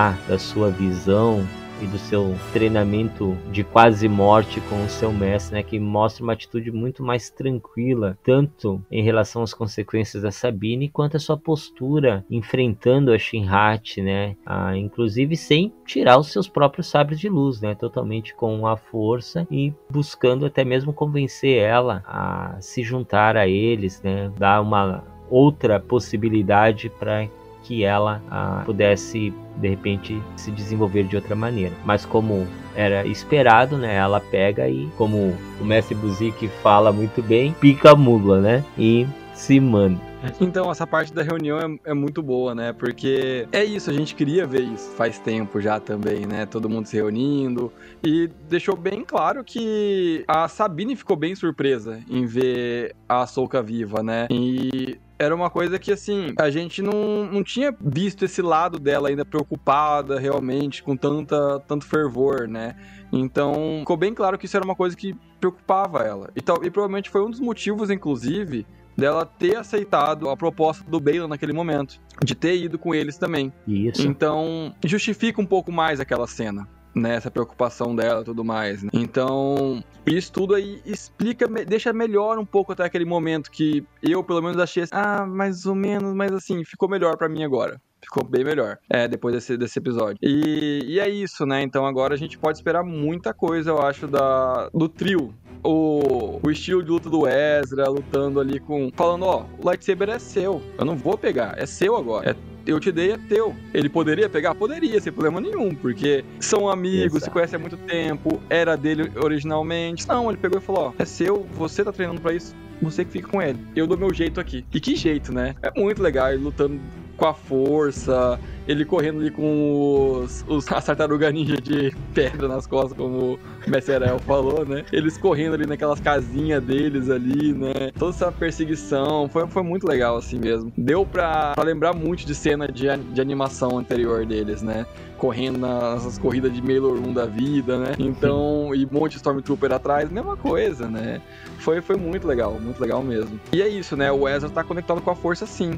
O que deu a entender muito também, é, e a gente tava conversando até, né, mais cedo em off até, que não ficou muito claro ainda pra gente 100% de como que foi esse tempo, porque passou muito tempo. Dá a entender aparentemente que ele ficou escondido esse tempo todo, mas foi isso realmente? Ele treinou? Isso a gente pode ser que a gente saiba mais pra frente, mas também pode ser que a gente não saiba tão cedo, porque eu acho que vai ter muita pontinha aí que o Filoni vai deixar pra mostrar numa segunda temporada, só que ele vai explicar melhor. Uh, Mestre Tami, só um comentário. O, a gente comentou que o, tava falando do Tron antes, depois até o Michael vai falar mais um pouquinho do Tron. E ele ficou ali exilado, escondido, mas ele não estava comendo barriga, como se diz, né? Ele estava arquitetando a saída dele, o que, que, ele ia fazer quando chegasse no destino dele. Então, imagina-se que o Erza também não estava ali de passeio, né? Ele continuou porque a Sabine, ele estava esperando a Sabine resgatar ele, né? Eles tinham essa relação e ele acreditava que a Sabine fosse encontrar ele e fosse buscar ele. E ele continuou treinando, continuou desenvolvendo seus poderes. Agora a questão, a pergunta que eu quero te fazer é a seguinte: o Erza sabe que o Tron tá vivo? Será que ele sabe que o Tron tá ele acha que o Tron morreu e cada um foi para um lado, eles chegaram a, a, a, se ver nessa chegada lá? Essa é a questão que, que fica, né? Boa, boa questão. Boa questão mesmo. O que eu vejo dessa cena aí, em primeiro lugar, que Ezra literalmente segura o sabre de luz da Shihat com a mão, né? Quer dizer, não encosta, mas uh, a luz do sabre chega a ficar distorcida. Se vocês voltarem a assistir a cena, vão ver que ficou distorcida pelo poder da força que ele usou naquele momento. E isso é uma coisa. Então quer dizer que a força realmente ele estava utilizando, ou treinou, ou estava treinando sem parar. Uh, segunda situação, que a Sabine ela tem uma, uma leve conexão com a força, sim, mas a veia mandaloriana dela numa batalha é muito forte. Uh, e eu não tô puxando a brasa pro meu assado. Se a gente ver essa cena aí, ela tanto lutou com o sabre, como lutou com as blasters, como também ela usou a, as, os braceletes dela para defender o, o, sabre de luz da Shirat, como ela usou a, a, o lança-chamas que também tem na, no outro bracelete. Então, então ela tem muito isso das armas que, que, que a armadura dela fornece para ela. Ela utiliza muito disso. Então é, é, é interessante essas, essas lutas aí. E um passo à frente aí a gente já vê novamente o Traum trota totalmente tranquilo do que está acontecendo, apesar da surpresa que ele teve do, do Belian Skull não estar na batalha. Mas ele tá. Foi uma situação dentre tantas, então ele, ele não demonstra nenhuma intranquilidade ou nervosismo. Ele não, não, não se preocupa muito com isso, não. Só comentar mais um, um ponto aí que tu tinha falado antes ainda, meu querido Yarael, da, da Sabine, que tu, tu olha ela em live action, arremete direto lá em Rebels a Sabine. Eu te dizer que a Sabine nessa série é a minha personagem preferida da série. Ela tá entregando, a atriz está entregando um papel excepcional e a configuração ficou muito legal, realmente. Eu também eh, me arremete direto a, a Sabine de Rebels, ficou muito bacana o personagem. E outra coisa que a gente estava falando, a, até agora, já estamos no, nos finalmente da, da série, temos mais um episódio aí para encerramento dessa primeira temporada. O mestre Tamis comentou isso, a questão de direção, de escolha de ator, de interpretação dos atores, figurino. Uh, só ressaltar que no, no holograma que a Soka tá olhando do treinamento aparece o General Skywalker,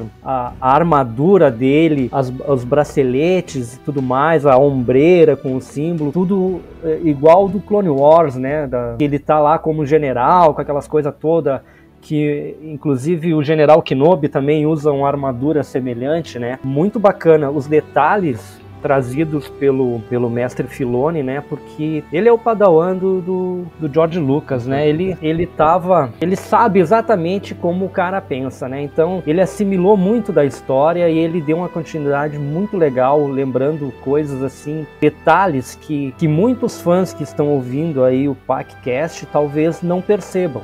O pessoal da nova geração provavelmente não vai saber o que, que é sem buscar lá em Clone Wars, assistir a série, procurar em Rebels, assistir é, e ouvir os, os episódios do PacCast de Rebels, que tem muito detalhe que a gente traz, né? Muita coisa que a gente chama atenção muitas vezes, mas que são pontos que a gente percebe a conexão da saga, né? Todas as histórias uh, interligadas formando uma história maior e dando vida à saga. Então isso é muito bacana. Então só concordar contigo, mestre Tamis, que essa série tá muito boa na questão de direção, de roteiro, de atores. A entrega dos atores, dos personagens tá incrível. Então tá de parabéns. Até agora eu acho que uma das melhores séries de live action da era Disney. Então ressalto isso novamente. Uma das minhas preferidas. Como já comentei em episódios passados aqui, sou um grande fã de Obi-Wan Kenobi. A série do Kenobi para mim mim era uma das que eu mais esperei de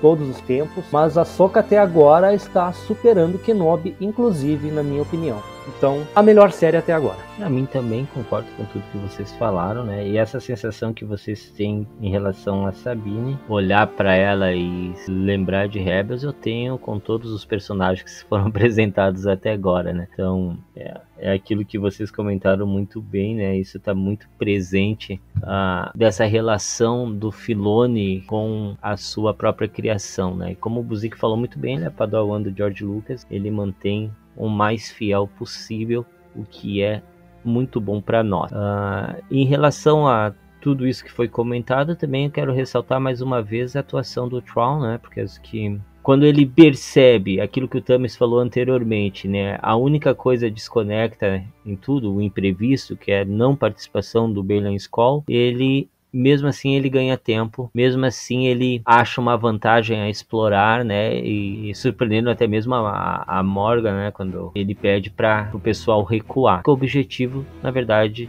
não era nenhum outro a não ser ganhar o tempo necessário para que a sua nave fosse carregada, né? E isso mostra mais uma vez tudo aquilo que a gente já comentou anteriormente sobre essa percepção estratégica do, do Tron, que é uma das suas características mais marcantes, né? Que a gente percebe desde o Legends e que permanece até agora. E é fantástico.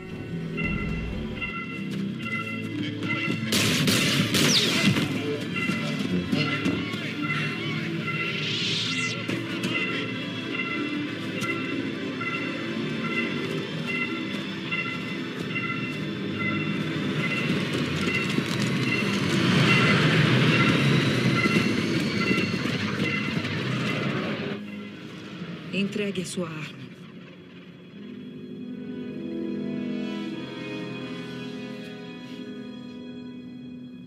Posso ajudar você.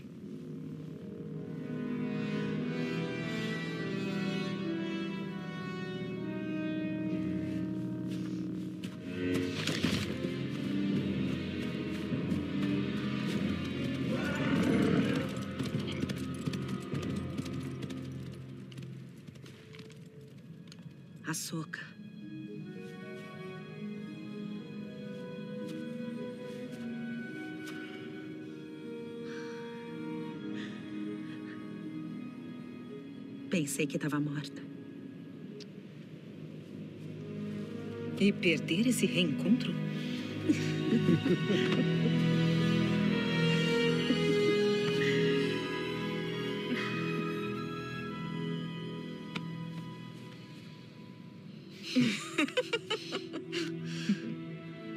Espera. Você achou que ela estava morta? Claramente eu estava errada.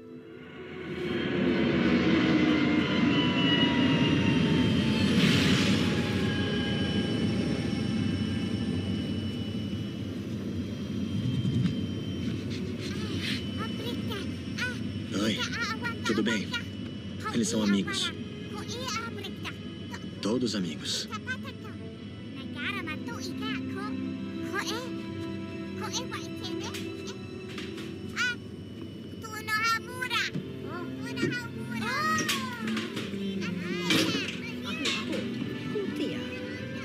Pessoal, tô com um pressentimento. Acho que eu posso estar tá indo para casa afinal.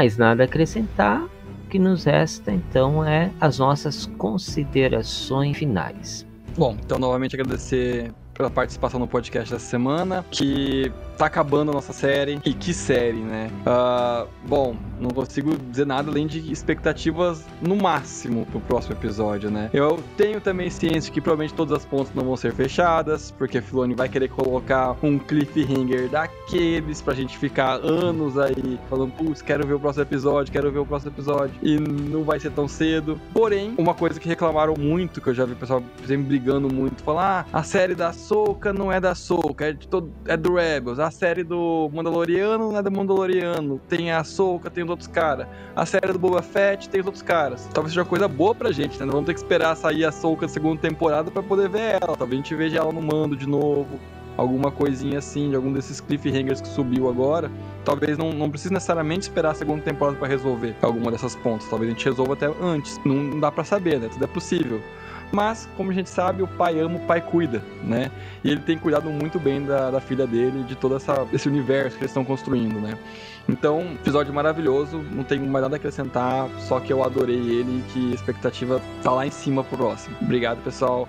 Obrigado, ouvintes. E doem sangue. Eu também. Eu gostei demais do episódio, né? Emoção e ação do início ao fim do, do episódio. E, e, acho que temos, sim, em primeiro lugar, agradecer ao Filone por vários motivos primeiro lugar por nos apresentar várias séries boas, uma melhor do que a outra. Uh, a Soca uh, ela é uma, uma saga com muito mais ação, por exemplo, que Obi-Wan, né? Obi-Wan ele estava numa realidade e, e a Soca está em outra realidade. Uh, então ele não teve a mesma emoção, a mesma pegada, a mesma batalha, a mesma fulgor na, na, na série, porque são dois momentos diferentes dos dois Jedi, tanto da Soca quanto do Obi-Wan. Então são duas sagas diferentes e tem o seu valor em cada uma delas. Temos muito a esperar. Né? Agradecer ao Filone também pelo fato de não fantasiar, vamos dizer assim, e de não sair muito do leito do rio que é Star Wars, né? Não, não inventar coisas que sejam mirabolantes e que, e que saia completamente da realidade, é, como a gente viu em algum, algumas coisas aí. Então, só aguardar. Terça-feira que vem, o último episódio, e acho que é, muita coisa vai acontecer de boa. A gente sempre imagina que o último episódio vai ter duas horas e eles em 40 minutos resolvem toda a situação.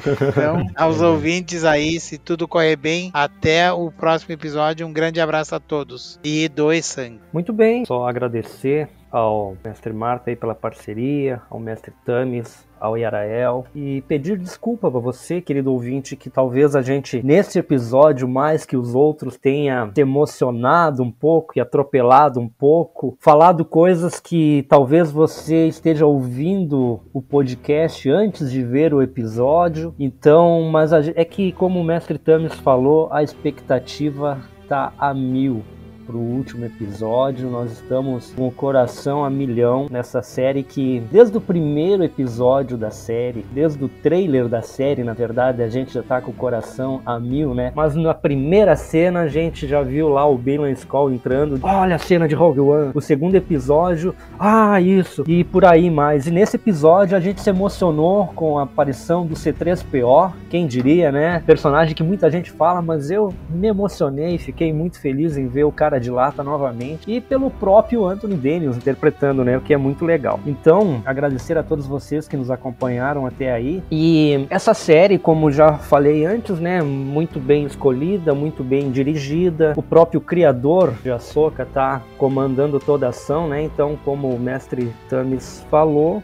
o pai ama, o pai cuida, né? Então eu acho que uh, ele não vai sair do, do leito do rio, né? Como disse o Yarael, que é Star Wars, ele vai manter uma certa continuidade serena, né? Pela margem segura do rio, porque a gente sabe que fã de Star Wars, a gente é um fã complicado de agradar, né? Nós como fãs também temos as nossas discordâncias, mas aqui no PacCast a gente não não saca os nossos blaster, não aciona o sabre de luz, a gente ouve os pontos de vista e tenta apaziguar tudo, né? Uh, muitos fãs não levam por esse lado, mas fã de Star Wars é isso, então é difícil agradar a todos, mas Filoni está nos agradando e muito nessa série, então até agora só temos elogios a ela, né? Então vamos esperar o próximo capítulo o encerramento dessa temporada e ver o que nos aguarda nessa vastidão que é Star Wars. Né? Então, obrigado a todos vocês por nos acompanharem até aqui e só queria reforçar aí o que o pessoal já falou